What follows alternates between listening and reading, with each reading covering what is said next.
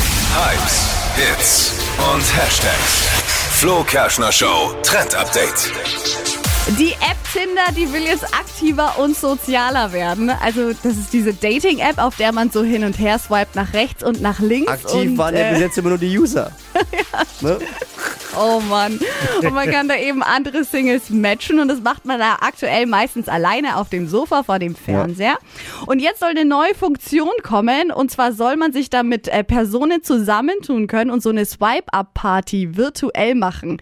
Das heißt, man könnte sich mit seinen Freundinnen halt dann ähm, zusammenschalten, online dann diskutieren. Ach, wie findest du den und hier? Genau, und dann entscheiden, äh, geht Ah, der Swipe komm, mal nach nach rechts, oder rechts, nach mal links. nach links. Ja.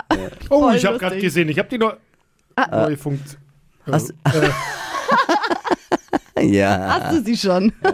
Nee, nee, nee, nee, nee. Tinder nee, kennt er nee. nicht. Mm, mm, Finde ich Nee. schon witzig jetzt. Falls die Frau zuhört. Verstehe.